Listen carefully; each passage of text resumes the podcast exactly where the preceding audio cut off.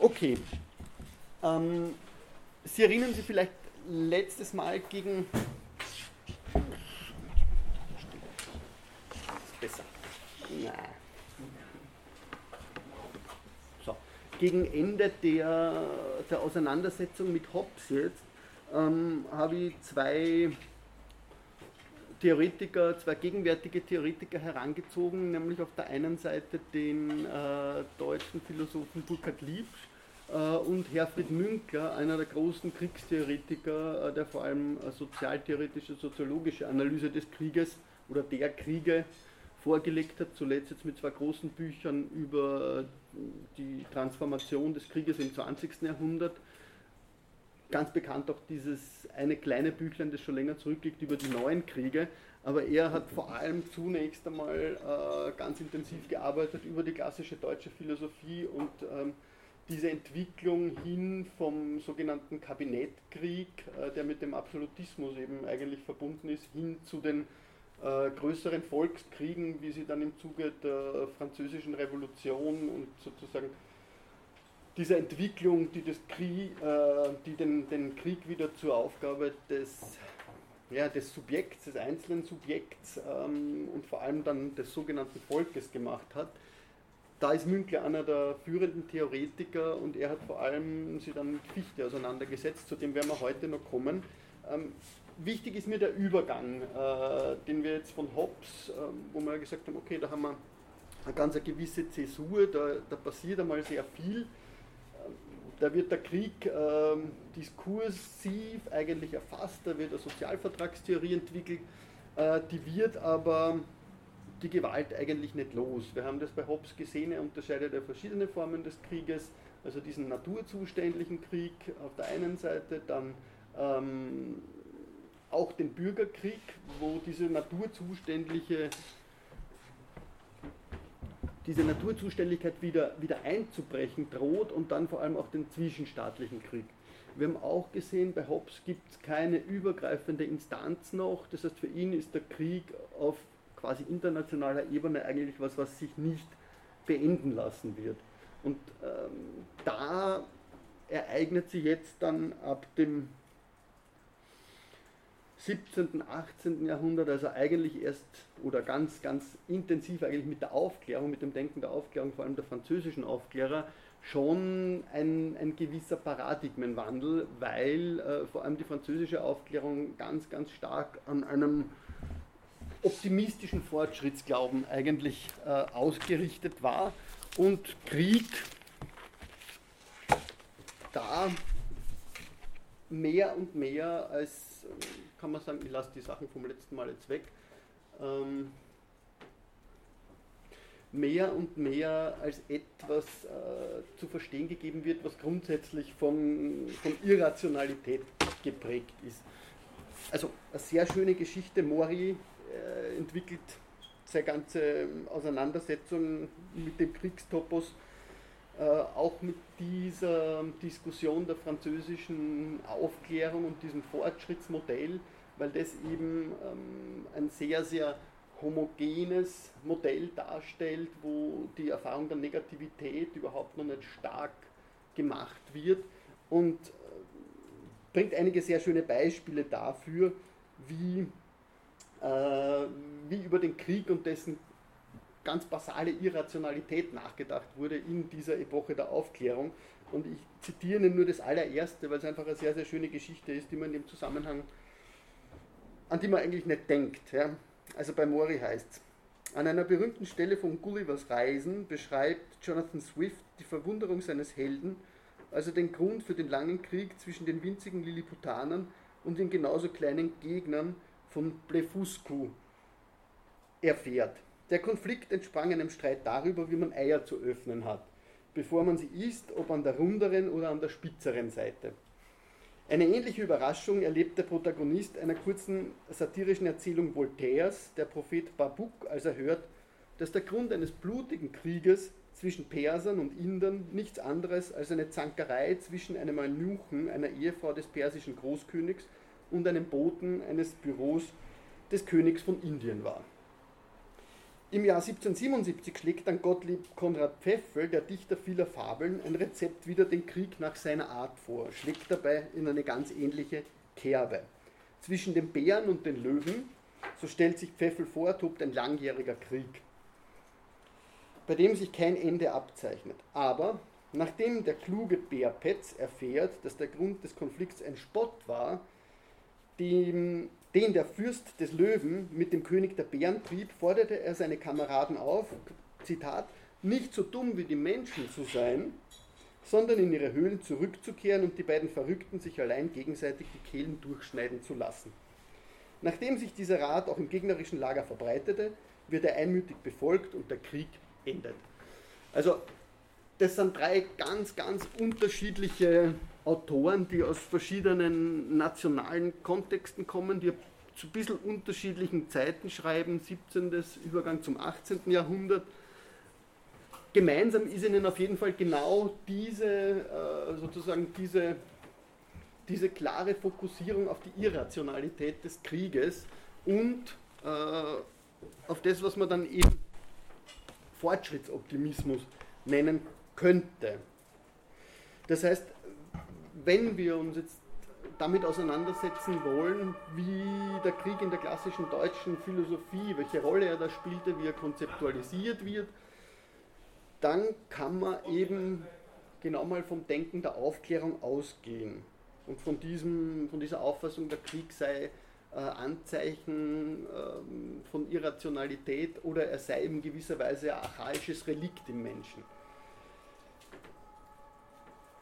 Das heißt, ähm, im Gegensatz dazu, im Gegensatz zum Krieg, das ist die Implikation, bedeutet äh, oder bringen oder drängen Vernunft und Natur eigentlich von sich aus auf Frieden, auf Konsens, auf Übereinstimmung, auf Zusammenarbeit hin, sind eigentlich daraufhin ausgelegt. Krieg ist Ausdruck eines Machtkalküls, eines Machtstrebens. Es ist eigentlich nur sozusagen auf, die, auf den Streit der politischen Eliten zurückzuführen und ist etwas, was diese den Menschen äh, in gewisser Weise aufoktroyieren. Das heißt, Krieg erscheint wirklich als ein Relikt, gewissermaßen einer barbarischen und dunklen Epoche. Das heißt, in gewisser Weise wird er als eine historische Erscheinung vorgestellt, die zum Niedergang, zum Verschwinden verurteilt ist damit äh, ist genau dieser angesprochene Optimismus der Aufklärungsphilosophen äh, verbunden.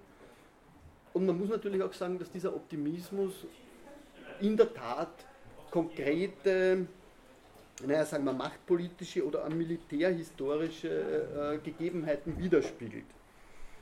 Wenn man sich die Militärgeschichte anschaut, dann ist es ganz deutlich, dass ein anderer Umgang mit dem Krieg im Übergang vom 17. zum 18. Jahrhundert stattfand.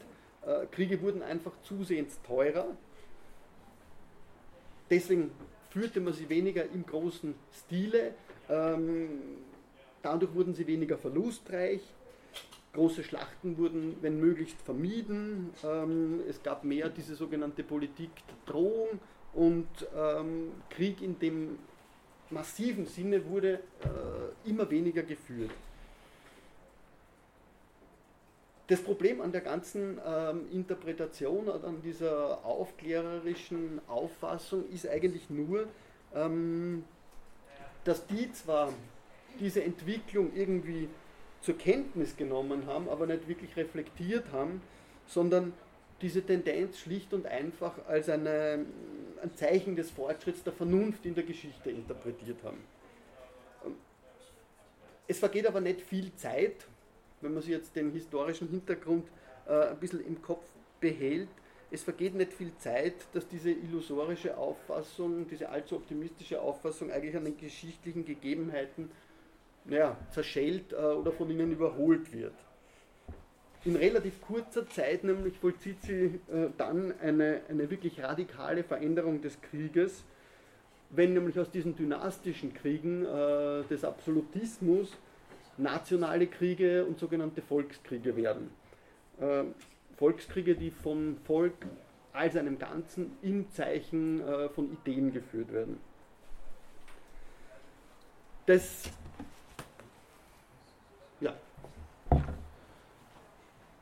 das hat sehr viel damit zu tun, ähm, in der Folge, wie gesagt, Historie ohne Dialektik. Äh, das ist vielleicht ein erstes Stichwort, das Mori sehr schön in Gedanken fasst, wenn er nämlich die französische Aufklärungsphilosophie kritisiert und sagt, die Geschichte wird von dieser nicht als das Schlachtfeld, aus dem feindliche Kräfte miteinander ringen, sondern eher als Bühne verstanden, auf der die Gestalt eines einzigen Schauspielers der fortschreitenden Vernunft immer schärfere Konturen gewinnt. Mit anderen Worten ist die Geschichte bei den Aufklärern eine Historie ohne Dialektik. In der Folge, und äh, das ist, glaube ich, ein ganz, ganz entscheidender Punkt, äh, der da festgehalten werden muss, in der Folge wird dieser Fortschrittsbegriff radikal modifiziert. Bei den französischen Aufklärern handelt es sich dabei äh, um eine Aufklärung, die eigentlich grundsätzlich nur im Medium von Akkumulation verstanden wird, wohingegen dann äh, in einer Geschichtsphilosophie anderer Art, wie sie die deutsche Philosophie vor allem jetzt entwickelt, äh, von stetiger Akkumulation eigentlich nicht mehr die Rede sein kann, sondern da kommt dann ein anderes Prinzip herein. Das ist auch in dieser Formulierung Historie ohne Dialektik schon, schon klar zu sehen. Das heißt, da wird eigentlich die Rolle des Negativen, des Konflikts und dann letzten Endes auch des Krieges eigentlich heruntergespielt äh, und genau den, diese Konfliktualität, diese Negativität nehmen dann die geschichtsphilosophischen Entwürfe äh, der deutschen Klassik, sage ich mal, eigentlich ins Auge und entwickeln daraus auch ein anderes Verständnis des Krieges.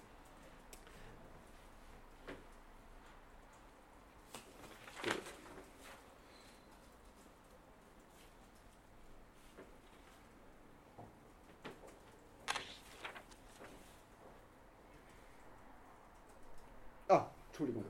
Wie, wie passt Napoleon da rein, die napoleonischen Kriege?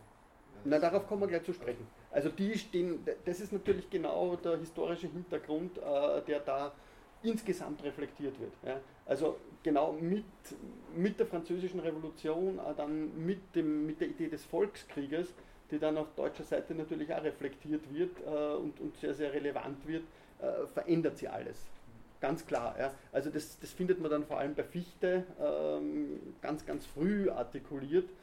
Der, also ich sage es nur vielleicht so im Vorblick, der am Anfang ein ganz, ganz starker Verfechter von Kants Idee des ewigen Friedens war und dann aber unter sozusagen unter dem Druck der Realpolitik und der, der realen Vorkommnisse, also vor allem äh, der erlebte das sozusagen live, ja, ähm, in seinen letzten Vorlesungen dann eine ganz, ganz andere Auffassung äh, eigentlich schon ventiliert hat, die, die dieses Konzept eigentlich so wie Hegel ähm, in letzter Instanz eigentlich als unbrauchbar erachtet, weil es vielen konkreten Entwicklungen überhaupt nicht mehr gerecht wird. Also das, das kommt natürlich ganz, ganz, ganz, ganz zentral herein. Ähm, das ist vielleicht auch das, das Schwierigere jetzt an, an der Auseinandersetzung nicht so wie im Falle ja, der griechischen Antike natürlich insbesondere, wo man einen längeren Zeitraum eigentlich ähm, mitbeobachten muss, wie es die Historiografen nahelegen. Äh, vor allem in dem Zusammenhang jetzt passiert eigentlich in relativ kurzer Zeit natürlich auch wiederum äh, sehr viel. Ja. Also vor allem nicht nur diese veränderte kulturelle Auffassung des Krieges, wo dann auch plötzlich ähm, der Bürger wieder zum Soldaten wird, ähm, sondern die, die technologische Dimension wird zusehends auch relevant. Damit verändert sich natürlich militärgeschichtlich auch sehr viel. Ja. Aber das, das ist was, was dann natürlich hin an der Schwelle zum 20. Jahrhundert und zu den Weltkriegen nochmal viel, viel relevanter wird. Gut. Ähm, das haben wir gehabt. Ähm, vielleicht zwei Beispiele dafür, wie in der deutschen Philosophie schon relativ früh und jetzt in dem Fall bei Herder ähm, eine andere Auffassung dieser negativen Momente Platz greift. Also das Negative ist da nicht mehr nur der Widerstand in gewisser Weise, der vom Fortschritt der Vernunft in der Geschichte einfach verarbeitet wird, sondern die Negativität ähm, bekommt hier, die wird selbst zum Mittel des Fortschritts. Ja? Sie wird nicht nur passiv konfrontiert, sondern sie wird selbst in, sie wird selbst ein Mittel, sie wird selbst in den Gang hineinbezogen, als aktives Prinzip. Also bei Herder zwei Beispiele. Ähm, Im ersten, weil so ein stiller Fortgang des menschlichen Geistes zur Verbesserung der Welt kaum etwas anderes ist als ein Phantom unserer Köpfe. Das ist eben genau mit Bezug auf die französische Aufklärung gesagt. Nie aber Gang Gottes in der Natur. Ja, äh, da wird es schon mal recht deutlich. Wobei man natürlich auch dazu sagen muss, bei Herder ist überhaupt nicht der Krieg das Entscheidende, äh, sondern da geht es eher um, um die Rolle der Negativität ähm, in der Kultur im Allgemeinen. Also da geht es eher um, eine, wenn man so will, kulturphilosophische Kategorie, die da zentral wird. Aber er reflektiert es dann hinüber zumindest schon auf die, auf, auf die mehr kriegerische Szene, nämlich die Revolutionen. Ähm, wenn er da so ein bisschen doppeldeutig schreibt, das Maschinenwerk der Revolutionen irret mich also nicht mehr. Es ist unserem Geschlecht so nötig wie dem Strom seine Wogen, damit er nicht ein stehender Sumpf werde. Und damit ist auch ein Motiv jetzt schon angezeigt, das uns dann eigentlich jetzt durchgängig nicht mehr verlassen wird, nämlich äh, diese, diese Verlebendigung, diese, ja, auch diese Metaphern, die da jetzt zahlreich hereinkommen, äh, die werden dann bei Hegel eigentlich ähm, in gewisser Weise einen, einen Höhepunkt erleben, wo genau dieselben Begrifflichkeiten bemüht werden, wo es genau auch darum geht, dass dieses stehende, träge, dieses müde werden, dieses vor allem dann in der Ökonomie ja, ähm, sich wie sagt er das, ähm, dieses, dieses sich verdichten und erschlaffen ja, des Volkes dann auch äh, überkommen werden muss. Ja. Und da findet der Krieg eben geschichtsphilosophisch betrachtet sehr ganz, ganz, seinen ganz, ganz zentralen Einsatzpunkt in diesen Philosophien. Gut. Vielleicht kurz rekapitulierend gesprochen äh, in Bezug auf diesen Fortschrittsoptimismus der französischen Aufklärung äh, und auf diese langsame Berücksichtigung des, des, Motivs oder des Prinzips eigentlich Konflikt, ähm, der selber in eine progressive Funktion jetzt eingerückt wird ähm, und in gewisser Weise auf der einen Seite als ein kulturelles Phänomen reflektiert wird, auf der anderen Seite aber dann mit der Politik natürlich in Zusammenhang gebracht wird, muss man unmittelbar, ähm, weil die Aufklärung darin natürlich in gewisser Weise ähm, einen der entscheidenden Köpfe findet, auf Kant ähm, sogleich zu sprechen kommen.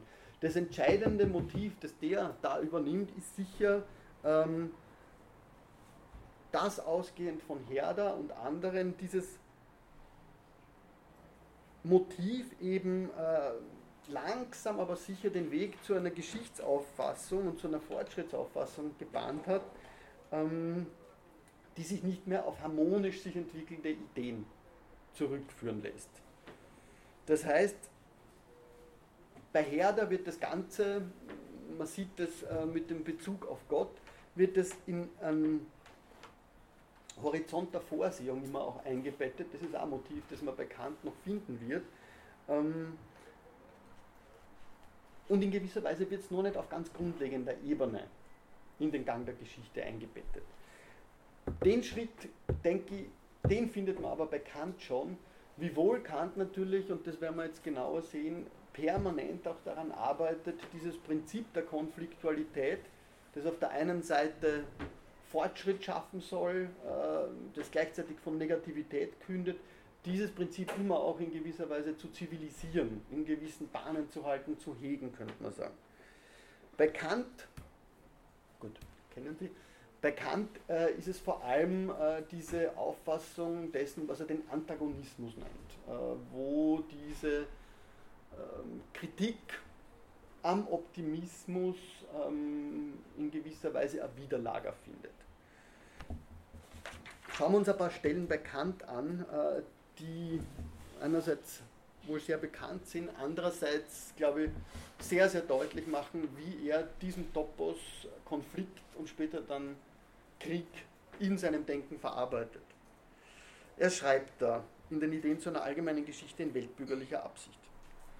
Das Mittel, dessen sich die Natur bedient, die Entwicklung aller ihrer Anlagen zustande zu bringen, ist der Antagonismus derselben in der Gesellschaft, sofern dieser doch am Ende die Ursache einer gesetzmäßigen Ordnung derselben wird.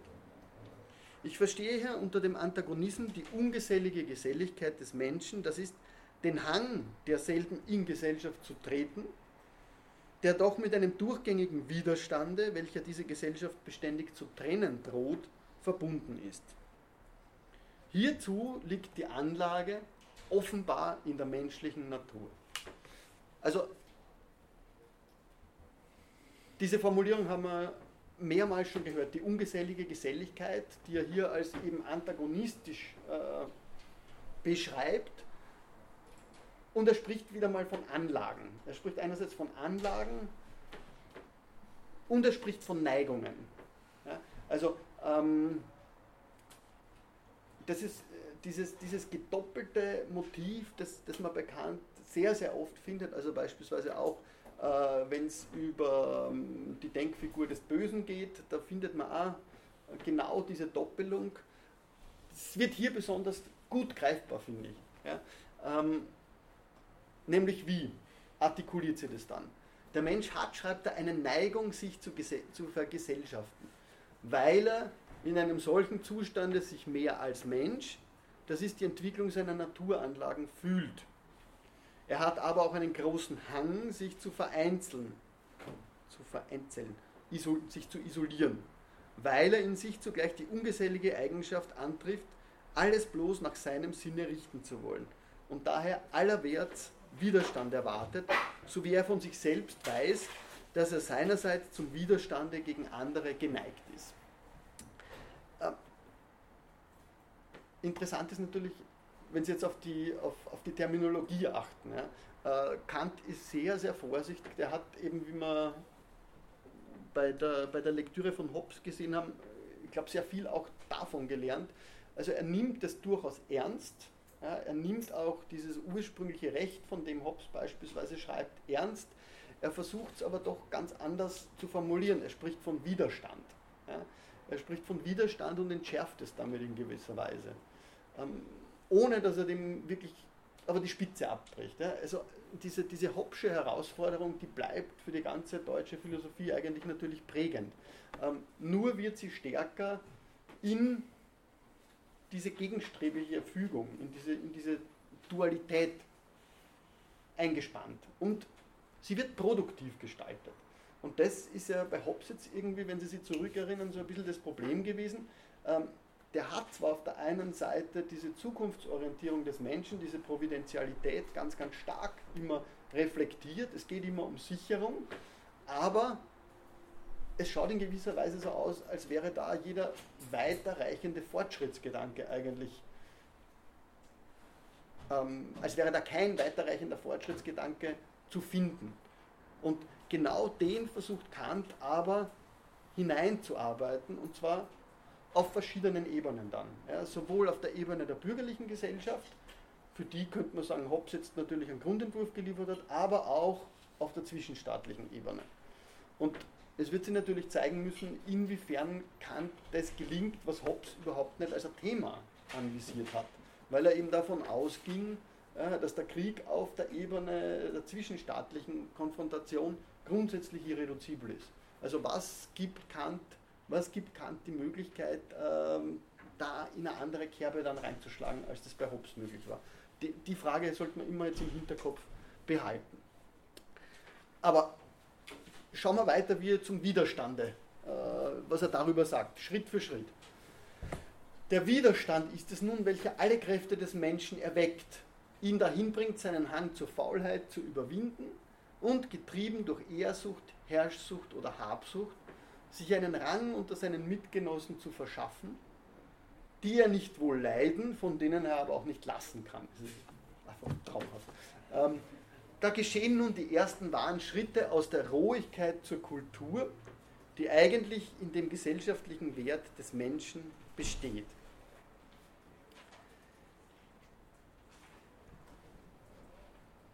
Von der Rohigkeit zur Natur, ähm, äh, zur Kultur, ja? sehr freundlich, äh, von der Rohigkeit zur Kultur. Wir werden das bekannt vielleicht nicht so massiv wiederfinden, aber bei Fichte dann. Ja? Also dieses, diese Notwendigkeit, sich aus diesem rohen Naturzustande herauszuarbeiten, die wird bei dem nur viel, viel greifbarer dann werden. Ja? Also vor allem dort, wo er seine theoretische Philosophie praktisch zu machen versucht, wie in den Reden an die deutsche Nation, aber auch in der Bestimmung des Zeitalters, wo er dann äh, diese, diese Auffassung wirklich in, in sozusagen Relektüre ähm, ja, der, der, der politischen Verhältnisse hineininterpretiert. Und dabei aber immer, und Sie haben ja diese, diese temporale Dimension drinnen, ja, die Rohigkeit bleibt immer auf diesen Naturzustand bezogen, der laut Hobbes ja eigentlich niemals irgendwo vielleicht existiert hat, aber der grundsätzlich ja doch in der Gegenwart einer ist, dem manche anhängen und der grundsätzlich die große Bedrohung ist, der wir immer ausgesetzt bleiben. Und wir werden das dann sehen, wie vor allem Fichte das übernimmt. Aber es wird auch bei Kant jetzt ganz, ganz relevant bleiben. Nur das Schöne ist, dass Kant das wirklich in den Menschen hier in der Anthropologie als dessen eigene gegenstrebige Verbindung sozusagen hineindenkt. Schauen wir noch weiter. Also, ähm, ohne jene an sich zwar eben nicht liebenswürdige Eigenschaften der Ungeselligkeit, woraus der Widerstand entspringt, den jeder bei seinen selbstsüchtigen Anmaßungen notwendig antreffen muss, würden in einem arkadischen Schäferleben bei vollkommener Eintracht Genügsamkeit und Wechselliebe alle Talente auf ewig in ihren Keimen verborgen bleiben. Das ist jetzt ein ganz, ganz anderer, ganz, ganz anderes Motiv, das da eigentlich reinkommt. Ja. Also da kann man sich dann, ähm, ja, man könnte jetzt ein bisschen an Rousseau denken, äh, aber das Entscheidende ist, jetzt geht es plötzlich um die verborgenen Talente in der Tiefe der Seele. Ja. Ähm, nicht nur notwendig, dass man sie aus der Rohheit in die Kultur emporarbeiten muss, sondern dass es da eigentlich noch ganz was anderes gibt, ja, nämlich diese Talente.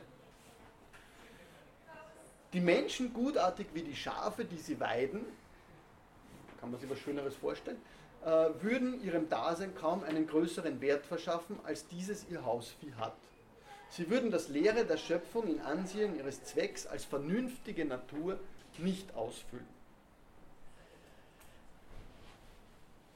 Daraus kommt die Eloge äh, für sozusagen die Lobrede auf diese Ungeselligkeit, die Lobrede auf die dialektische Wirkmacht des Negativen, wenn man so will, bei Kant schon. Dank sei also, schreibt er im Abschluss des Abschnittes, der Natur für die Unvertragsamkeit, für die missgünstig eifernde Eitelkeit, für die nicht zu befriedigende Begierde, zum Haben oder auch zum Herrschen. Ohne sie würden alle vortrefflichen Naturanlagen ewig unentwickelt schlummern. Der Mensch will Eintracht, aber die Natur weiß besser, was für seine Gattung gut ist. Sie will Zwietracht. Gut. Dass der Konflikt hier von Kant also positiv bewertet wird, heißt nicht, dass er ihm schlicht freien Lauf lassen will. Oder dass man ihm freien Lauf lassen darf. Er wird vielmehr einer einer Bedingung unterworfen, die ihn eigentlich begrenzen soll, die ihn limitieren soll. Denn, das wäre ja die Folge, wenn man dem Konflikt sozusagen in einer unkontrollierten Steigerung freien Lauf ließe, dann würde das dieses fragile Gleichgewicht der ungeselligen Geselligkeit leicht ins Wanken sozusagen versetzen und in den Naturzustand wieder zurück befördern. Nämlich im doppelten Sinn, wie bei Hobbes gesehen, als Krieg aller gegen alle oder als laut Hobbes äh, notwendigerweise unaufhebbaren Krieg aller Staaten oder zwischen den Staaten, sagen wir so. Also die, die, die Möglichkeit, dass diese Denkfigur kippt, ist für Kant natürlich ganz, ganz entscheidend. Ja. Die, die muss also irgendwie diszipliniert werden.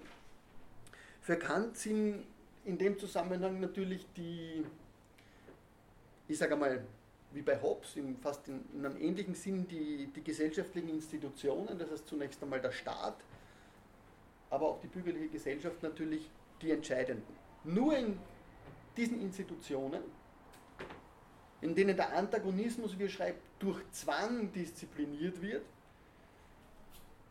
und den Rahmenbedingungen eines disziplinierten Wettbewerbs, wie er auch schreibt, unterworfen wird, gewinnt das Prinzip der Konfliktualität, also seine tragende, könnte man fast sagen, sozialstrukturelle und geschichtliche Bedeutung. Die Begrenzung setzt Kant jetzt auf zwei Ebenen an, oder sie setzt auf zwei Ebenen ein, kann man auch sagen. Auf der der Individuen und auf der der Staaten. Auf der ersten Ebene, und da ist er sehr in Übereinstimmung mit Hobbes, sind es die Institutionen der bürgerlichen Gesellschaft. Auf der zweiten Ebene ist es dann die Schaffung dessen, was er einen Völkerbund nennt, der uns Mittel zur rechtlichen Lösung bei zwischenstaatlichen Konflikten an die Hand geben soll. Beide Institutionen haben, wenn man strukturell sie überlegt, ähm, eigentlich denselben Zweck. Nämlich, wie er schreibt, das nötige Maß an Antagonismus zuzulassen, sie jedoch hindern, äh, zu zerstörender Gewalt sich auszuwachsen. Wie formuliert es Kant? Lang geht es aber hoffentlich aus. Ähm, das größte Problem für die Menschengattung, zu dessen Auflösung die Natur ihn, zwingt, also wir haben gesagt, ähm, durch Zwang diszipliniert, ist die Erreichung einer allgemein das Recht verwaltenden bürgerlichen Gesellschaft. Da nur in der Gesellschaft, und zwar derjenigen, die die größte Freiheit, mit ihnen einen durchgängigen Antagonismus ihrer Glieder und doch die genaueste Bestimmung und Sicherung der Grenzen dieser Freiheit hat, damit sie mit der Freiheit anderer bestehen können, dann nur in ihr die höchste Absicht der Natur, nämlich die Entwicklung aller Anlagen in der Menschheit erreicht werden kann, dann nur all dies, so muss eine Gesellschaft, in welcher Freiheit unter äußeren Gesetzen im größtmöglichen Grade mit unwiderstehlicher Gewalt verbunden angetroffen wird, das ist eine vollkommen gerechte bürgerliche Verfassung, die höchste Aufgabe der Natur für die Menschengattung sein. Also sehr langer Satz. Dritte Zeile. Dann nur in der Gesellschaft die größte Freiheit zusammen mit der Freiheit anderer bestehen könne und dann nur in ihr die höchste Absicht der Natur, nämlich die Entwicklung aller Anlagen, erreicht werden kann, so muss eine Gesellschaft, in der eben Freiheit unter Gesetzen mit genau dieser Faktizität unwiderstehlicher Gewalt verbunden immer angetroffen wird, muss eine vollkommen gerechte bürgerliche Verfassung daher notwendigerweise die höchste Aufgabe der Natur für die Menschengattung sein. Wer, könnte man jetzt fragen, wer realisiert das? Das ist natürlich die große Frage. Was hat so eine Verfassung zu leisten? Ja, und unter der Voraussetzung solch einer Verfassung wird Konkurrenz zugelassen. Sie erinnern sich, Konkurrenz, eines der entscheidenden Motive bei Hobbes, unreglementiert, gleichzeitig aber die Zufügung von Schaden durch Gewaltanwendung verhindert oder zumindest minimiert wiederum. Kant sagt unter Strafe gestellt. Es fragt sich aber, wie genau das jetzt zu gewährleisten ist. Wer vor allem, das ist die entscheidende Frage, wer ist das historische Subjekt der dies, das dieser Aufgabe sozusagen gewachsen ist, dass er solche Aufgabe überhaupt in Angriff nehmen kann. Kant antwortet in zweifacher Hinsicht. Auf der einen Seite ist es das moralische Subjekt, das heißt der Einzelne, und auf der anderen Seite ist es die Zielgerichtetheit des Geschichtsprozesses selber, die da einrückt. Also man könnte ja zunächst einmal mutmaßen, dass für den Kant der praktischen Vernunft natürlich die moralische Person im Vordergrund stehen wird. Wie man in den Überlegungen sieht, braucht es aber immer diese Anbindung des Handelns an den Geschichtsprozess, die das letzten Endes nur sicherstellen kann. Und das ist, äh, denke ich, genau der spannende Zusammenhang, um den es uns gehen muss. Wenn man nämlich reflektiert, wie dieses Zusammenspiel von Freiheit und Gewalt da gedacht wird. Was sagt Kant selber dazu? Folgendes. Nun spricht die moralisch-praktische Vernunft in uns ihr unwiderstehliches Veto aus. Es soll kein Krieg sein, weder der, welcher zwischen mir und dir im Naturzustande, noch zwischen uns als Staaten, die, ob zwar innerlich im Gesetzlichen, doch äußerlich im Verhältnis gegeneinander im gesetzlosen Zustande sind. Denn das ist nicht die Art, wie jeder Mann sein Recht suchen soll. Also Sie erkennen darin Hobbes einfach fast schon nominell wieder. Ja? Sein Recht suchen, das ist das Recht eines jeden, ja? auf alles im Prinzip. Ja? Ähm, den Naturzustande, der auch zwischen den Staaten hier ja, herrscht. Wie argumentiert er weiter? Also, zunächst einmal, ist nicht mehr die Frage, ob der ewige Friede ein Ding oder Unding sei. Die Frage hat er damit beantwortet eigentlich. Und ob wir uns nicht in unserem theoretischen Urteile betrügen, wenn wir das Erstere annehmen, sondern wir müssen so handeln, als ob das Ding sei, was vielleicht nicht ist. Auf Begründung desselben und diejenige Konstitution, die uns dazu vielleicht die tauglichste scheint, hinwirken, um ihn herbeizuführen und dem heillosen Krieg führen, worauf als den Hauptzweck bisher alle Staaten ohne Ausnahme ihre inneren Anstalten gerichtet haben, ein Ende zu machen. Wir müssen so handeln, als ob das Ding sei, das vielleicht nicht ist. Ja? Also fast schon Derrida avant la lettre, ja? la démocratie à venir. Ja? Also der ewige Frieden ist eine regulative Idee, heißt es bekannt natürlich. Ja. Äh, das heißt, wir müssen so handeln, selbst wenn er nicht werden könnte, weil er nur dadurch, dass er jetzt in diesem Sinne verwirklicht wird, vielleicht einmal existiert haben wird.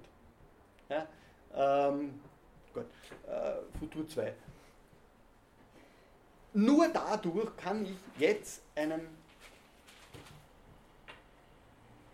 Nur dadurch kann ich dann sozusagen den Frieden realisieren, sich realisiert haben lassen.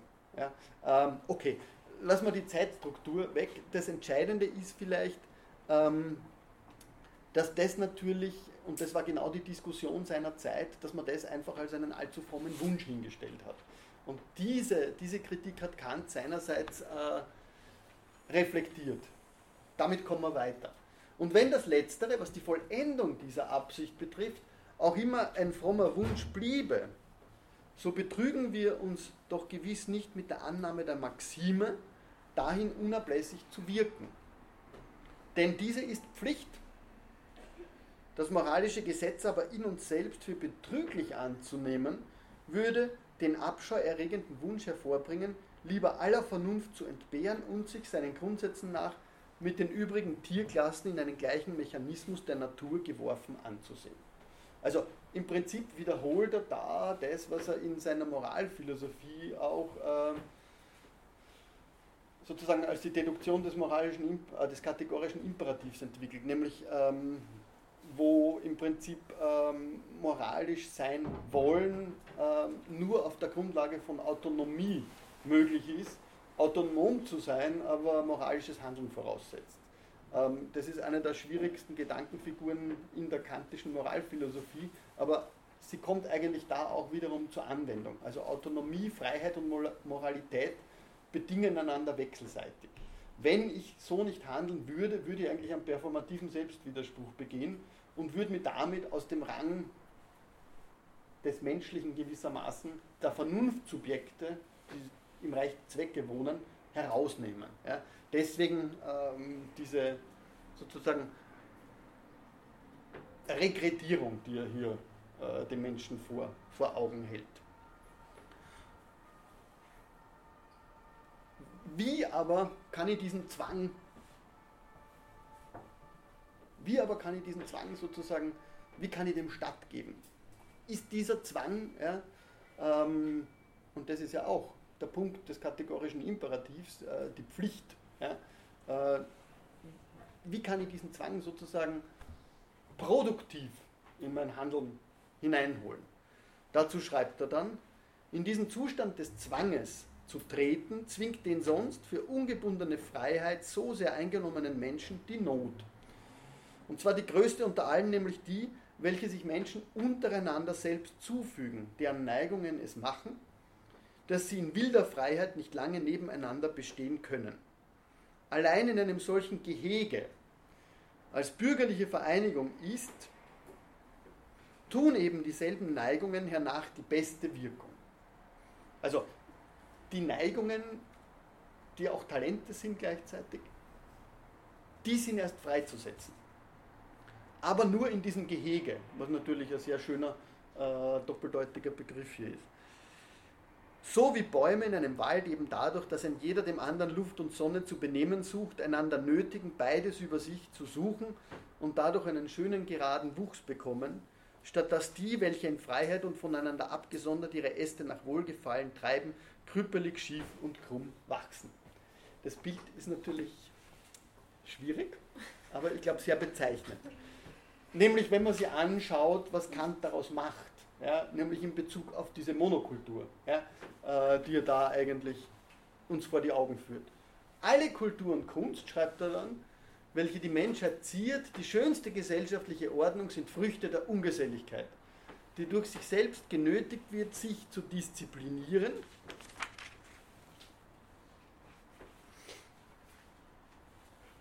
und so durch abgedrungene Kunst die Keime der Natur vollständig zu entwickeln. Genau. Ja, passt. Also, in diesen Zustand des Zwanges zu treten. Ähm, worum ging es? Es ging darum, fassen wir das Argument vielleicht zusammen, es ging darum, dass die Disziplinierung des Antagonismus, dieses antagonistischen Verhältnisses zwischen Hang und Neigung, der Moralität alleine nicht anvertraut werden kann.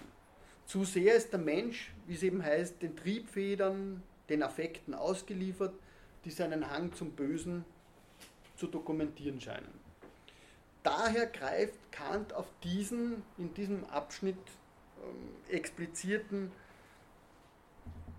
vom menschlichen Willen eigentlich unabhängigen Prozess zurück, weil dieser diese Disziplinierung sicherstellen soll. Also die Moralität alleine reicht ihm hier nicht. Das heißt, oder eigentlich ist der Prozess aber seinerseits wiederum zweiseitig. Nämlich auf der einen Seite ist er dialektisch verfasst. Das ist genau in diesem Abschnitt hier glaube ich, gut herauszulesen. Die abgedrungene Kunst, die die Keime der Natur vollständig zu entwickeln schafft. Auf der anderen Seite aber ist es nicht nur ein dialektischer Prozess, der sozusagen wie ein Räderwerk abläuft, sondern es ist auch ein Prinzip der Selbstdisziplinierung drinnen, auf das Kant rekurriert. Und es ist die Vorsehung in, letzten, in letzter Instanz auch noch dabei, die Kant ähm, sozusagen auch wieder herbei, ja, wie soll man sagen, ähm, herbeibeschwört, heraufbeschwört. Was kann die Garantie geben? Was kann gewährleisten, schreibt er. Das, was sie leistet, ist nichts Geringeres als die große Künstlerin Natur. Natura deda larerum, aus deren mechanischem Laufe sichtbarlich Zweckmäßigkeit hervorleuchtet, durch die Zwietracht der Menschen Eintracht selbst wieder ihren Willen emporkommen zu lassen. Und darum, gleich als Nötigung einer ihren Wirkungsgesetzen nach uns unbekannten Ursache, Schicksal, bei Erwägung aber ihrer Zweckmäßigkeit im Laufe der Welt, als tiefliegende Weisheit einer höheren, auf den objektiven Endzweck des menschlichen Geschlechts gerichteten, und diesen Weltlauf prädeterminierenden Ursache Vorsehung genannt wird. Also das Prädeterminationsmodell ganz, ganz klar, ja, woher eigentlich herausgezaubert, könnte man sich jetzt fragen. Vorsehung. Er schreibt nur ein bisschen was zur Vorsehung. Nämlich Vorsehung, näher bestimmt, die wir zwar eigentlich nicht an diesen Kunstanstalten der Natur erkennen oder auch nur daraus auf sie schließen, sondern nur hinzudenken können und müssen, um uns von ihrer Möglichkeit nach der Analogie menschlicher Kunsthandlungen einen Begriff zu machen, deren Verhältnis und Zusammenstimmung aber zu dem Zwecke, den uns die Vernunft unmittelbar vorschreibt, dem moralischen nämlich, sich vorzustellen, eine Idee ist, die zwar in theoretischer Absicht überschwänglich, in praktischer aber, zum Beispiel in Ansehung des Pflichtbegriffs vom ewigen Frieden, dogmatisch und ihrer Realität nach wohlgegründet ist. Das ist die Interpretation, die im ewigen Frieden dann äh, dem eigentlich nachstellt. Ja? Also wir müssen es hinzudenken, ja? so wie man eigentlich die Postulate äh, in der praktischen Vernunft hinzudenken muss.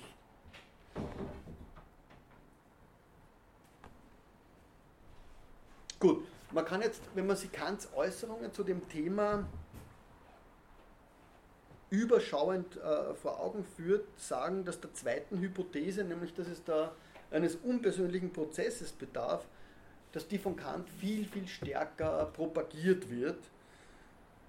Stärker, als man angesichts dieser, ähm, dieses Primats der, der praktischen Vernunft und der Moralität eigentlich zunächst annehmen möchte.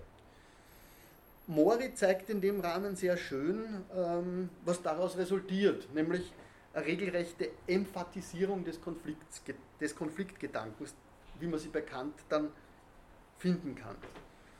Nicht nur der im Zeichen der praktischen Vernunft disziplinierte Konflikt, sondern auch und gerade der natürliche Konflikt übt im Denken Kants also eine progressive Funktion aus.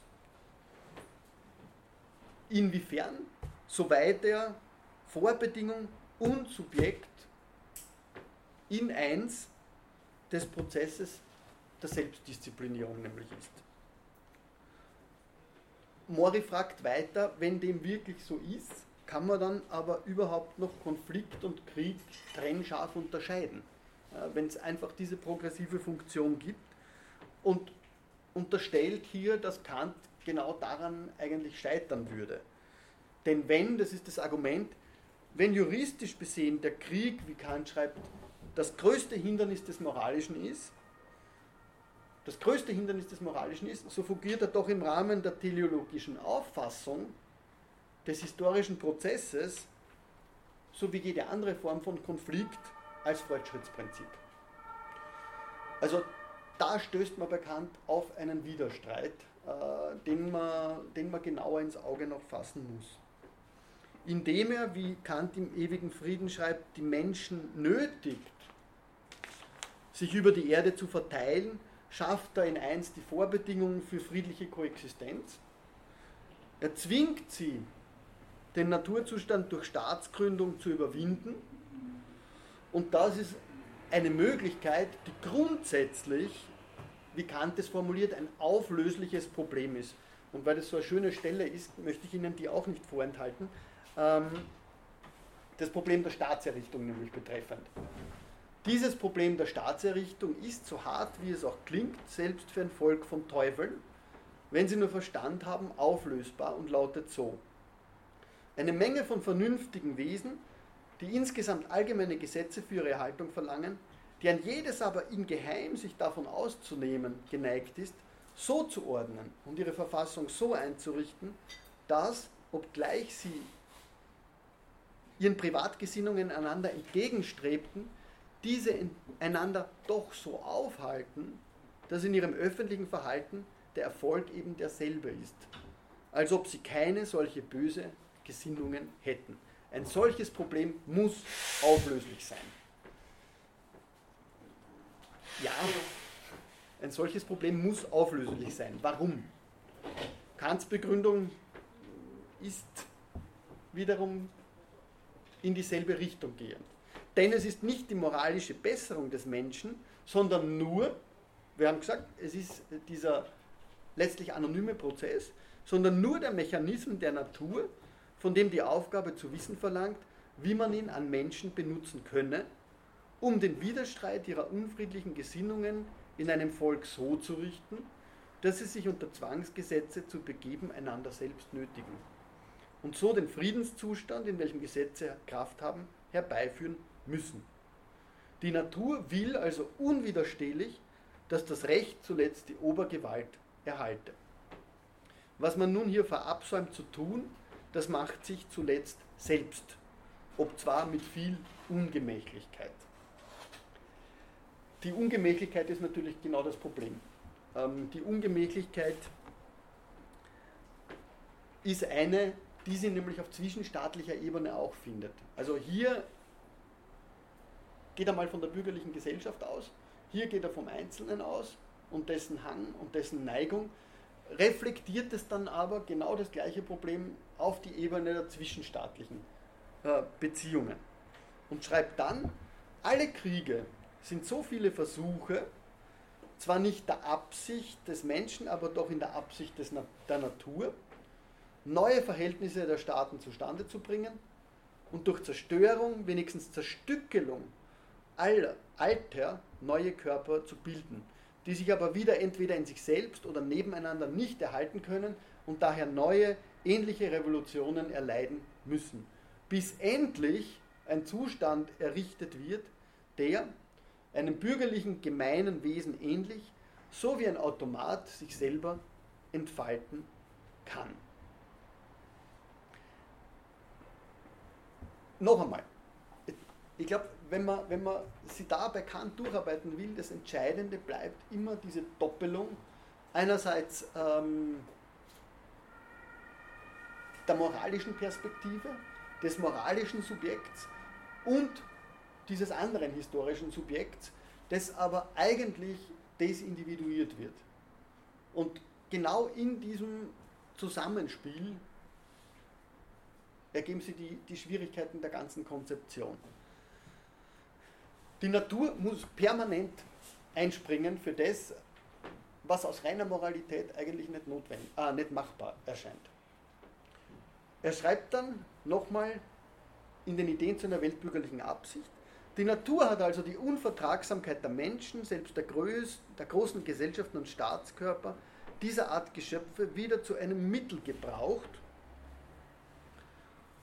um in dem unvermeidlichen Antagonismus derselben einen Zustand der Ruhe und Sicherheit auszufinden. Das ist, sie treibt durch die Kriege, durch die überspannte und niemals nachlassende Zurüstung zu denselben, durch die Not, die dadurch endlich ein jeder Staat selbst mitten im Frieden innerlich fühlen muss, zu anfänglich unvollkommenen Versuchen, endlich aber nach vielen Verwüstungen, Umkippungen und selbst durchgängiger innerer Erschöpfung ihrer Kräfte zu dem, was ihnen die Vernunft auch ohne so viel traurige Erfahrung hätte sagen können, nämlich aus dem gesetzlosen Zustande der Wilden hinauszugehen und in einen Völkerbund zu treten. Also, der Krieg impliziert für Kant, zumindest wie hier geschildert, on the long run, on the very long run, diesen Prozess der Selbstbegrenzung. Wir haben das bei Hobbes das letzte Mal auch gesehen, da gibt es sowas wie ein inneres Maß. Ja? dass sich die Kriege ähm, mäßigen bei Hobbes, ohne dass sie eigentlich enden können zwischen den Staaten. Bei Kant, die, die Passage dokumentiert eigentlich dieses Ringen mit dieser Hobbschen Herausforderung äh, nach vielen Verwüstungen, Umkippungen und selbst durchgängiger innerer Erschöpfung. Ja? Also man kann sagen, er meditiert richtig gehend über dieser Hobbschen Herausforderung und versucht trotzdem aber über die Natur ein Mittel zu finden, das sie rein auf der Ebene der Moralität und des Vertrags nicht vollständig herbeiführen lässt. Also Natur, jedes Mal. So wie die Natur weislich die Völker trennt, schreibt er anderswo, welche der Wille jedes Staats, und zwar selbst nach Gründen des Völkerrechts, gern unter sich durch List oder Gewalt vereinigen möchte. So vereinigt sie, die Natur, auch andererseits Völker, die der Begriff des Weltbürgerrechts gegen Gewalttätigkeit und Krieg nicht würde gesichert haben durch den wechselseitigen Eigennutz. Jetzt kommt ein anderes Motiv rein. Der wechselseitige Eigennutz. Es ist der Handelsgeist, der mit dem Kriege nicht zusammen bestehen kann. Und der früher oder später sich jedes Volks bemächtigt. Warum?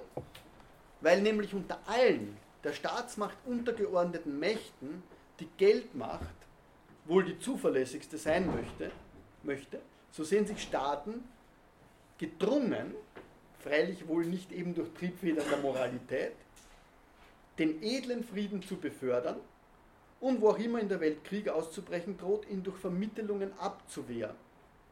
Gleich als ob sie deshalb in beständigen Bündnisse ständen.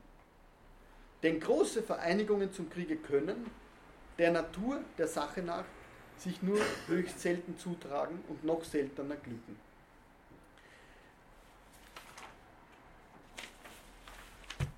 Ich gebe Ihnen den Rest noch, bevor ich ein bisschen mehr dazu sage. Auf diese Art garantiert die Natur also durch den Mechanismen in den menschlichen Neigungen selbst den ewigen Frieden. Freilich mit einer Sicherheit, die nicht hinreichend ist, die Zukunft desselben theoretisch zu weissagen, aber doch in praktischer Absicht zulangt und es zur Pflicht macht, zu diesem nicht bloß chimärischen Zwecke hinanzuarbeiten. Ist das Argument zwingend? Das Argument könnte man annehmen, scheint zwingend, aber im Grunde findet man sie da bei Kant wirklich vor einer, vor einer regelrechten Paradoxie wieder. Einerseits nämlich scheint der historische Fortschritt immanent dazu zu neigen, den Krieg seltener werden zu lassen und gegebenenfalls sogar zu eliminieren, auch aufgrund der konkreten historischen Entwicklungen.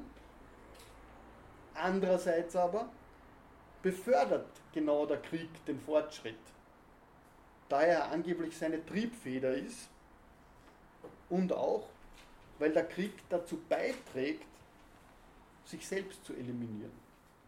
Also wir haben da viele Motive bekannt in seiner Auseinandersetzung, die sie, die sie in einer verqueren Gemengelage eigentlich zu befinden scheinen. Man kann auch sagen, Kant will und kann die Paradoxie gar nicht auflösen, ja, dass der Krieg äh, aufgrund des Fortschritts seltener wird, dass genau aber der Krieg den Fortschritt hervorbringt. Ja, er kann das nicht und er will das nicht. Warum nicht? Weil er auf der einen Seite streng zwischen konstitutivem Wissen unterscheidet und auf der anderen Seite regulativen Ideen. Also diese Unterscheidung, ähm, die er aus der theoretischen Philosophie damit herübernimmt, die wird da eigentlich äh, ebenso schlagend. Die Ideen bleiben regulativ. Die können nicht selbst in konstitutives Wissen von Gegenständen der Erfahrung übergehen. Er muss das offen lassen und er kann eigentlich nur sagen, wir müssen aufgrund der Pflicht so handeln, als ob.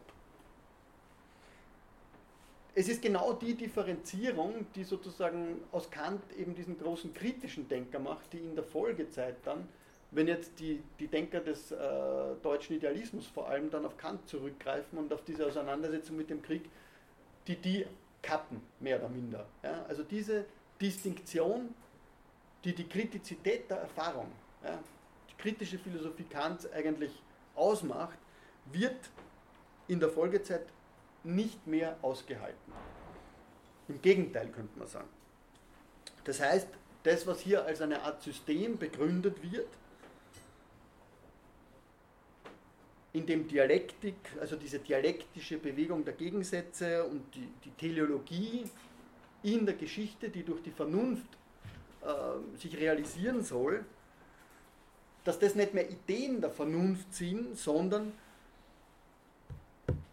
konkrete Begebenheiten der Geschichte. Diese, dieser Umschlag ist etwas, was man jetzt besonders eben bei Fichte dann im Anschluss finden kann. Damit aber wechseln wir eigentlich in wirklich ein metaphysisches Denkmodell. Nicht mehr in ein kritisches. Und problematisch wird es besonders dort natürlich, wo so ein spekulatives oder metaphysisches Modell dann verwendet wird, um konkrete Gegebenheiten in der Geschichte philosophisch zu interpretieren. Das heißt, bei Fichte, ähm, in diesem Denkmodell, das er uns vorlegt, wird die Geschichte in der Tat, ja, in der Tat als fortschreitende Verwirklichung einer absoluten Idee und die Dialektik dann als das notwendige Entwicklungsgesetz dieses Prozesses interpretiert. Nicht mehr als regulative Idee, sondern als faktisch sich verwirklichend. Das heißt, die konkrete historische Entwicklung erscheint als ein Prozess der Selbstentfaltung einer eben absoluten Vernunft, die von Fichte als das aller Wirklichkeit immanente Prinzip gedacht wird. Bei Fichte wird das ein bisschen näher spezifiziert, nämlich dieses Prinzip, das allem zugrunde liegt, ist für Fichte die Dialektik von Ich und Ich und nicht Ich. Und die führt uns jetzt äh, langsam durch einige über einige Stationen hin ähm, zu seinen Überlegungen zum Krieg. Ähm, ich überspringe jetzt vielleicht einen Exkurs zu Fichte, der vielleicht notwendig wäre, nämlich diese äh, Überlegungen aus der Wissenschaftslehre. Ich habe gesagt, für Fichte steht im Hintergrund ähm, das konkrete Prinzip, dieses erste Prinzip aller Philosophie, nämlich die Dialektik von Ich und Nicht-Ich. In der Wissenschaftslehre äh, bestimmt er diese drei äh, bekannten Grundsätze. Das Ich setzt sich selbst, das Ich setzt sich selbst ein Nicht-Ich entgegen und das Ich setzt sich selbst ein teilbares Nicht-Ich entgegen. Und entscheidend wird, ich mag jetzt nicht zu sehr ins Detail gehen, Sie können es nachlesen, es sind zwei Seiten dann drinnen, wo die wichtigsten Überlegungen zu diesen drei Grundsätzen äh, kurz dargelegt werden. Ähm, entscheidend für unseren Zusammenhang ist eben, nämlich in Bezug auf die praktische Fragestellung, wie das Ich das Nicht-Ich bestimmt. Auf theoretischer Grundlage ist für Fichte relevant, wie bestimmt das Nicht-Ich das Ich und wie erhält das Ich seine Absolutheit. Auf der Ebene der praktischen Philosophie stellt sich für ihn die Frage ein bisschen aus anderer Perspektive, nämlich das Ich setzt das Nicht-Ich, also beschränkt es. Ja? Das Ich beschränkt das Nicht-Ich und wahrt darin seine absolute Identität mit sich. Und diese Aktivität des Beschränkens, wie wir jetzt sehen werden, ist bei Fichte dann natürlich eine, die mit einer unter, unter Umständen und in manchen äh, Konditionen mit einer enormen Gewaltsamkeit hervorgeht. Also vielleicht trifft diese, diese Überlegung, die Sartre einmal geäußert hat, dass die Dialektik das Bild äh, der Gewalt selbst ist, für Fichte noch viel besser zu als für Hegel, ähm, aber zu dem kommen wir ein bisschen später. Gut.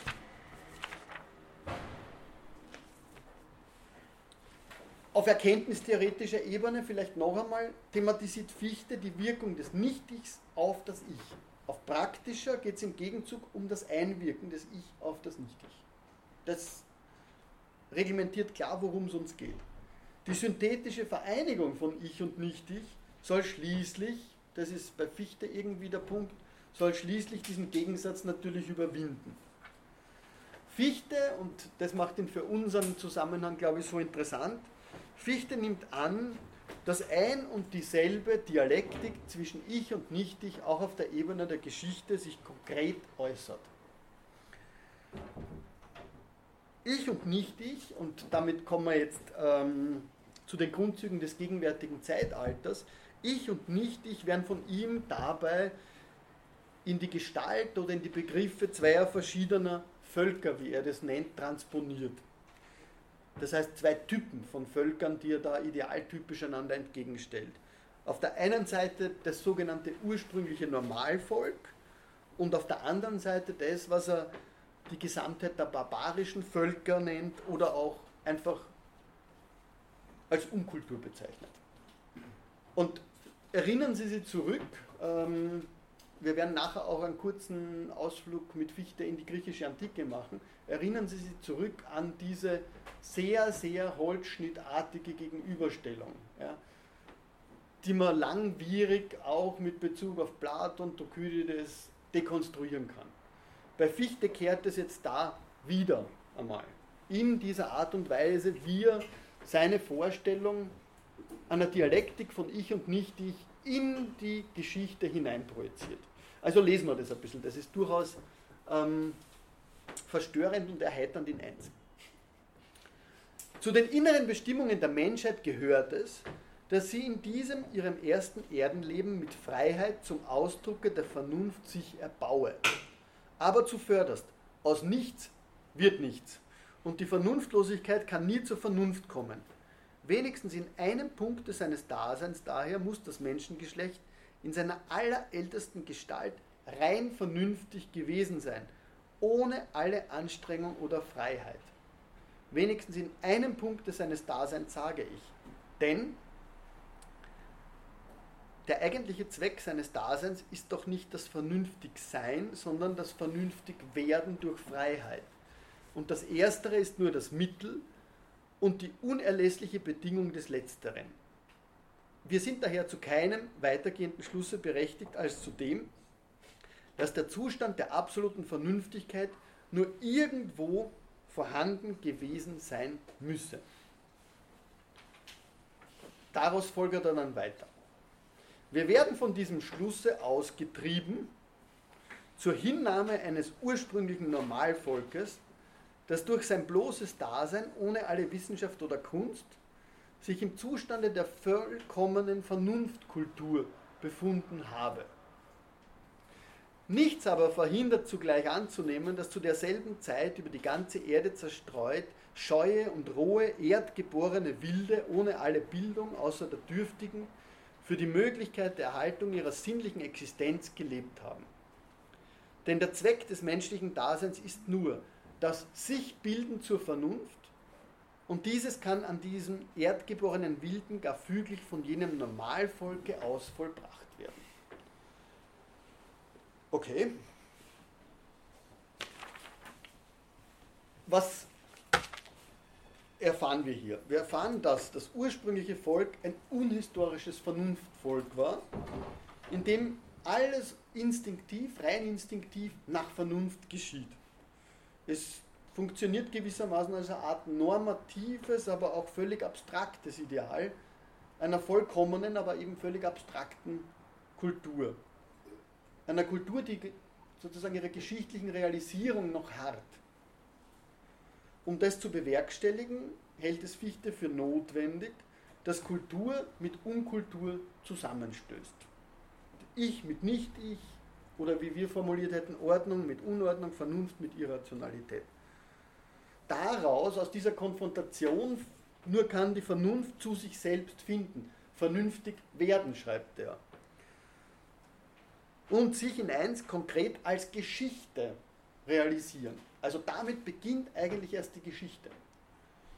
Kultur entsteht demnach nur, indem das Ich die eigene Antithese, die eigene Negation nämlich die Barbarei, auf sich zurückführt. In ihrer puren Existenz fordert sie die Vernunft also geradezu heraus.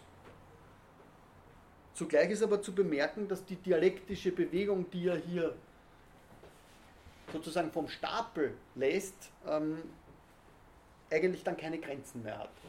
Mori fasst es schön zusammen. Er schreibt, wenn die Kultur die ersten Ansätze der Zivilisationslosigkeit absorbiert hat, sieht sie sich wieder mit neuen Formen der Rohheit konfrontiert. Denn letztere stellt jene Grenze dar, die immer neu entsteht und die die Kultur immer wieder zu überschreiten hat, um sich selbst zu bestätigen. Also eigentlich was Fichte da macht, ist in gewisser Weise eine Phänomenologie der Ausnahme uns zu verstehen zu geben. Die Phasen der Geschichte, könnte man dann sagen, davon spricht er auch, wechseln sich in dieser Dialektik von Kultur Konfrontation mit Unkultur und deren Absorption in der Folge ab. In der konkreten Geschichte sieht Fichte die Dialektik dann aber konkret im realen Geschehen des Krieges zwischen den Völkern sich realisieren. Zwischen Völkern, die er entsprechend entweder als Träger der Kultur oder der Barbarei versteht. Er unterscheidet dabei zwischen dem Krieg zwischen Staaten einerseits und einem Krieg, in dem sich Staaten und noch nicht staatlich organisierte Völker gegenüberstehen. Völker, und damit kommt genau diese Denkschiene wieder herein, Völker, die sich also noch im wilden Naturzustand ausleben und damit rein durch ihre bloße Existenz, wie Fichte uns suggeriert, eine Bedrohung verkörpern, eine Bedrohung für die Kultur. Lesen wir die Beschreibungen der uns umgebenden Welt. Und die sprechen in gewisser Weise für sich, vielleicht sollte man sie dann doch noch ein bisschen kommentieren. Aus dieser uns umgebenden Welt leitet er diese Dialektik ab. Werfen Sie mit mir einen Blick auf die uns umgebende Welt. Sie wissen, dass noch bis diesen Augenblick mehrere Striche des Erdbodens mit faulenden Moresten und undurchdringlichen Waldungen bedeckt darliegen, deren kalte und dumpfe Atmosphäre giftige Insekten erzeugt und verheerende Seuchen aushaucht, fast ganz zum Wohnhause anheimgefallen, dem Wilde und den wenig menschlichen Gestalten, welche da leben, bloß ein dumpfes und freudenloses Dasein, ohne Freiheit, Geschicklichkeit und Würde verstattend. Es ist aus der Geschichte bekannt, dass der Boden, den wir dermalen bewohnen, ehemals größtenteils dieselbe Gestalt trug. Weiter. Jetzt sind die Moreste ausgetrocknet und die Waldungen ausgehauen, verwandelt in fruchttragende Ebenen und Rebenhügel, welche die Lüfte reinigen und sie mit. das kann man eigentlich gar nicht lesen. Ähm, und sie mit belebenden Düften schwängern. Den Flüssen sind ihre Betten angewiesen und dauernde Brücken über sie gelegt. Dörfer und Städte sind dem Boden entstiegen, mit haltbaren, bequemen und anständigen Wohnungen für die Menschen und mit öffentlichen Gebäuden, welche schon Jahrhunderten trotzten, zum Gebrauch und zur Erhebung des Gemütes. Sie wissen, dass noch bis diesen Augenblick wilde Stämme ungeheure Wüsteneien durchstreifen, ihr kärgliches Leben mit unreinen und ekelhaften Nahrungsmitteln, an denen es öfter gebricht fristend merken wir uns den Passus, an denen es öfter gebricht fristen. Doch wie sie aneinanderstoßen, sich bekriegend, um diese dürftige Nahrung und ihre ärmlichen Erwerbs- und Luxuswerkzeuge erstreckend die Wut der Rache bis zum Verzehren des Mitmenschen. Es ist höchst augenscheinlich, was daraus resultiert. Es ist höchst wahrscheinlich, dass wir insgesamt von der gleichen Stämmen herkommen. Wenigstens in einer der Generationen unserer Vorväter durch diesen Zustand hindurchgegangen sind. Jetzt sind die Menschen aus den Wäldern versammelt und zu Massen vereinigt. Wie in der Wildnis jede Familie ihre mannigfaltigen Bedürfnisse selber unmittelbar zu besorgen, zugleich die Erwerbswerkzeuge für jedes selber zu verfertigen hatte, mit mannigfaltigem Verlust an Zeit und vergeudeter Kraft, so sind die entstandenen Menschenmengen jetzt in Stände verteilt, deren jeder nur das eine treibt, dessen Erlernung und Übung er sein Leben gewidmet versorgend darin alle übrigen Stände und versorgt von ihnen mit allen seinen übrigen Bedürfnissen. Also Sie merken, Fichte redet da permanent, ganz wie Kant, auch von so einer Art Dynamik der Selbstregulierung, ja, äh, Selbstdisziplinierung eigentlich, die da um sich greift.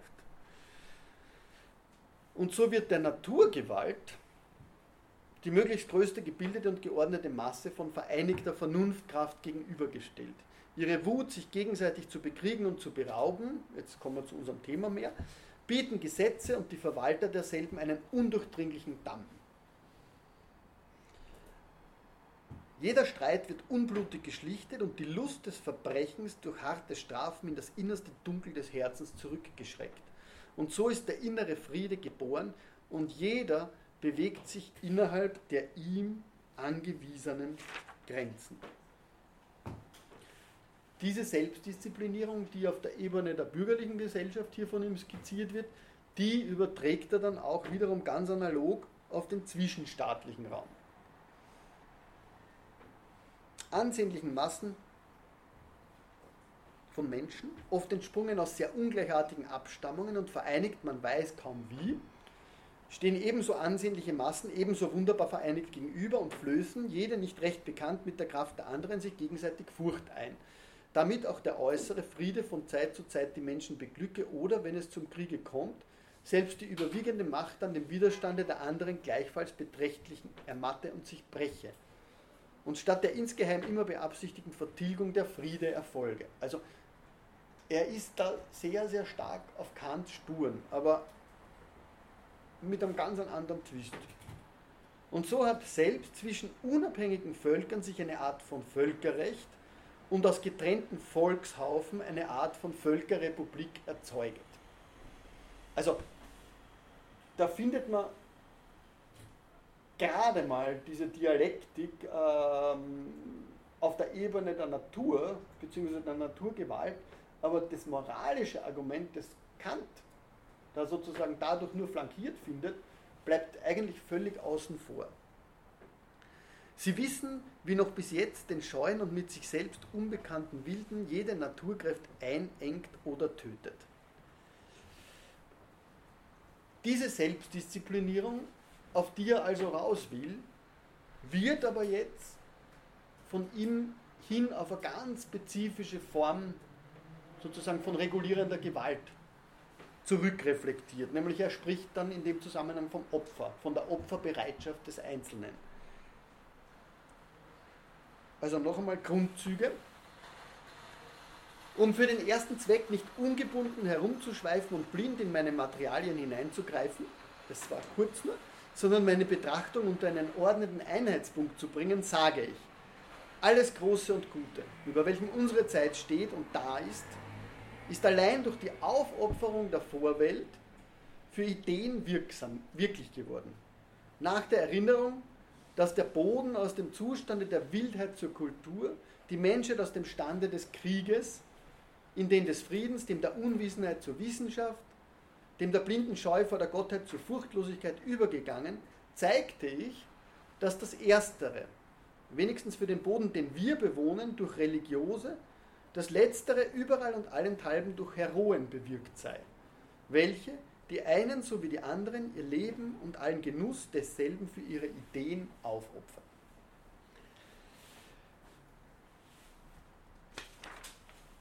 Man könnte sagen, dieses Motiv, dass der Genuss für die Vernunft aufgeopfert werden muss, ist ein Motiv, das da bei Fichte Eingang findet, das dann später bei Hegel noch viel massiver eigentlich Eingang findet in die philosophische Theoriebildung findet.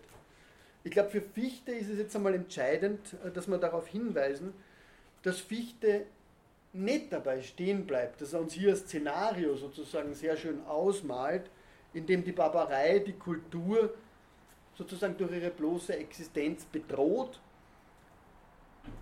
und zum Zweiten, dass sie damit ein Recht gewissermaßen erwirbt und einen Auftrag der Kultur sozusagen erwirbt, diese zu kultivieren, wie er eben schreibt.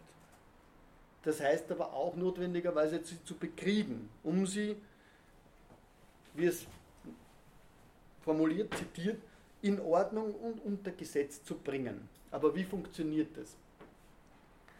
In der Mischung aus ursprünglicher Kultur und aus ursprünglicher Wildheit, aus welcher Mischung nach obigem die allein einer Entwicklung fähige menschliche Gattung besteht, ist der allererste und nächste Zweck der, dass die Wilden kultiviert werden. Wiederum, wo es auch nur zu den ersten Anfängen eines Staates gekommen, dass Freie anderen Freien auf Bestand und nach einer Regel unterworfen werden, da ist schon Kultur. Künstliche nämlich und durch Kultivierung hervorgebrachte. Keineswegs etwa die ursprüngliche des Normalvolks, von der wir hier nicht reden.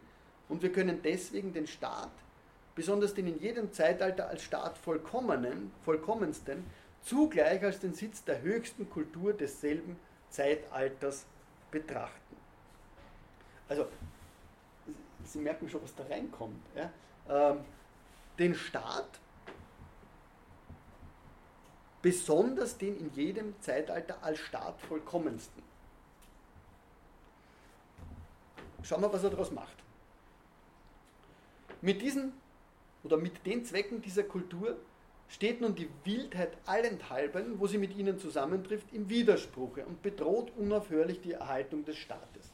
Der Staat befindet sich demnach schon durch den Zweck seiner Selbsterhaltung in natürlichem Kriege gegen ihn, gegen die ihn umgebende Wildheit und ist genötigt, ihr so viel Abbruch zu tun, als immer er kann. Also das haben wir gesagt. Ja. Es ist sozusagen ein Recht und ein Auftrag an die Kultur. Und insofern kultiviere. Nochmal. Welches letztere gründlich nur dadurch möglich ist, dass er die Wilden selber in Ordnung und unter Gesetz bringe und insofern sie kultiviere. Also in Ordnung und unter Gesetz zu bringen. Der Staat befördert so nach, nichts denkend als sich selber, dennoch unmittelbar den allerersten Zweck der menschlichen Gattung. Dieser natürliche Krieg aller Staaten gegen die sie umgebende Wildheit ist für die Geschichte sehr bedeutend. Fast er allein ist es, der ein lebendiges und fortschreitendes Prinzip in dieselbe bringt. Der natürliche Krieg aller Staaten gegen die sie umgebende Wildheit. Also wenn Sie jetzt nochmal zurückdenken an Hobbes, der auf der Ebene des zwischenstaatlichen Konflikts völlig ohne diesen Begriff auskommt, nämlich sowas wie Barbarei, dann ist es schon sehr, sehr interessant zu sehen, was Fichte, ähm, was Fichte da eigentlich in den Diskurs wiederum einführt. Und er tut sogar nur einen Schritt darüber hinaus. Nämlich, wenn er zugesteht dann im Fortgang der Vorlesung, dass das Reich der Kultur, wie er es nennt, aufgrund seiner Macht, die ihm durch diese Selbstkultivierung zukommt, die Wildheit eigentlich nicht mehr zu fürchten hat. Aber sie gleichwohl aufgrund seiner inneren Bedürftigkeit, schreibt er, weiterhin zum Zwecke ihrer Unterwerfung aufzusuchen hat, aktiv aufzusuchen hat. Also es droht ihm nichts, er ist sich sozusagen der Überlegenheit seiner Vernunft bewusst, aber er hat sie dennoch aufzusuchen. Und das ist ähm, eine spannende Frage. Wieso? Und da kommt Fichte dann auf den Handel unter anderem zu sprechen. Aber der Handel ist nur eine Facette des Ganzen. Er schreibt nämlich, dass nicht nur der bevorteilende Handel dafür ein wichtiger Beweggrund wäre, sondern auch wortwörtlich Dinge wie Sklaverei und Ausbeutung von jenem Zitat Ausbeutung von jenen nicht gebrauchter Produkte. Und Sie erinnern sich an die vorige Stelle, wo stand, wie sehr die sogenannten Wilden imstande ihres gegenwärtigen Krieges sozusagen aller gegen alle dieser Dinge ermangeln. Ja? Und gleichzeitig haben sie diese Produkte, die äh, die kultivierten Staaten ihnen sozusagen aus diesem notwendigen, sich auf sie stürzen, könnte man fast sagen, ähm, abzunehmen legitimiert sind. Wortwörtlich, selbst als dann, nachdem das allgemeine Reich der Kultur so mächtig geworden, dass es von der auswärtigen Wildheit nichts mehr zu befürchten hat, nachdem es vielleicht durch weite Meere davon getrennt ist, wird dennoch dieses Reich die Wilden, die zu ihm nicht mehr kommen können, das ist ein sehr interessanter Punkt, selber aufsuchen, getrieben durch seine eigene innere Bedürftigkeit, um die von jenen nicht gebrauchten Produkte ihrer Länder oder ihren Boden an sich zu nehmen oder selbst ihre Kräfte, teils unmittelbar durch Sklaverei, teils mittelbar durch einen bevorteilenden Handel, sich zu unterwerfen.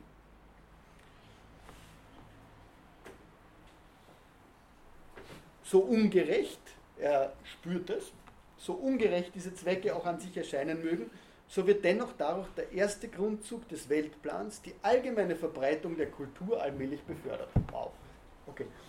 Und nach derselben Regel wird es unablässig so fortgehen, bis das ganze Geschlecht, das unsere Kugel bewohnt, zu einer einzigen Völkerrepublik der Kultur zusammengeschmolzen sei.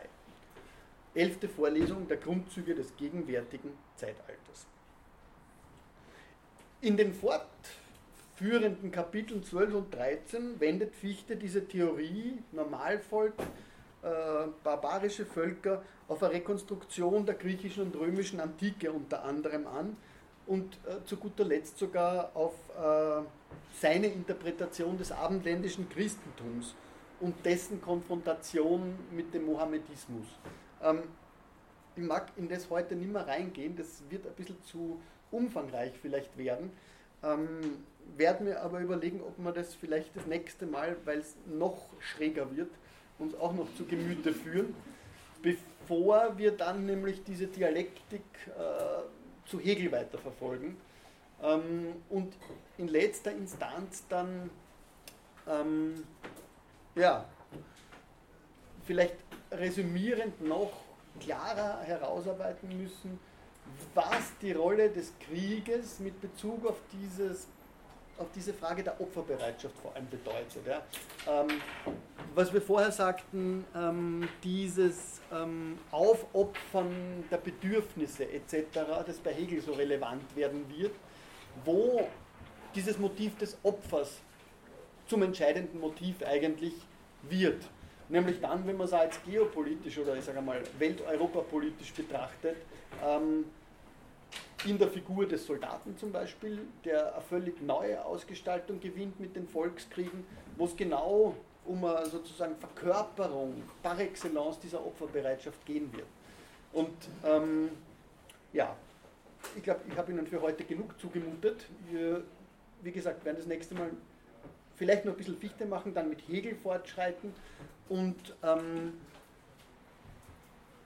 diese Frage, wie der Krieg, ja, die sich bei Kant stellt, wie der Krieg einerseits durch den geschichtlichen Fortschritt sich reduzieren soll, andererseits den Fortschritt angeblich vorantreibt, wie diese Paradoxie bei allen diesen Denkern zentral wird und vor allem, das ist dann das Motiv bei Clausewitz, dort zentral wird, wo der Krieg, das ist sein Wesen, zum Äußersten strebt, zum Äußersten tendiert. Ja? Äh, und genau das wird dann im Übergang äh, zu den Revolutionskriegen hin bis ins 20. Jahrhundert ja der entscheidende fragliche Punkt sein, was bedeutet das Äußerste hier überhaupt? Inwiefern verstehen wir unter dem, unter dem Äußersten nicht nur den Krieg, dass er sozusagen rein wird, dass er absolut wird, wie Clausewitz sagt, sondern möglicherweise auch schon sowas wie ein Krieg, der total wird.